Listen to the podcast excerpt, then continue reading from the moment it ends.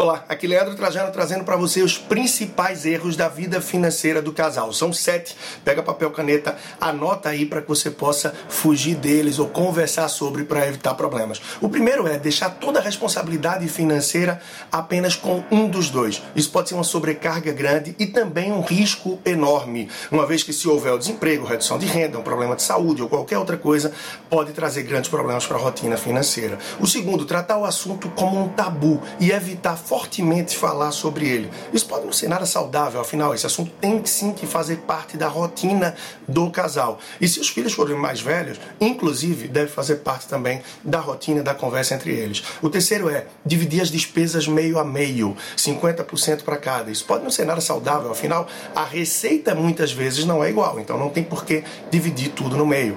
O quarto é infidelidade financeira. Pequenas mentirinhas, pequenos pontos que são escondidos que podem se tornar grandes problemas. Então, o ideal é que haja transparência e que se evite essas mentirinhas sobre coisas que sim podem ser importantes e afetar o relacionamento. O quinto, fazer tudo junto. Conta corrente, cartão de crédito, tudo absolutamente junto.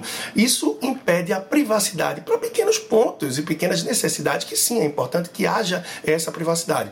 O sexto é ter diferenças em relação ao perfil financeiro, ao dinheiro, um ser poupador e o outro gastador, e simplesmente ignorar isso, fazer de conta que não existe. Isso deve ser conversado e procurar se alinhar ao máximo. O sétimo e último ponto é não ter ou não estar construindo uma reserva de emergência para o casal. Reflitam, deixo aqui os pontos. Leandro Trajano, você pode procurar no Instagram o perfil personal financeiro. Até a próxima.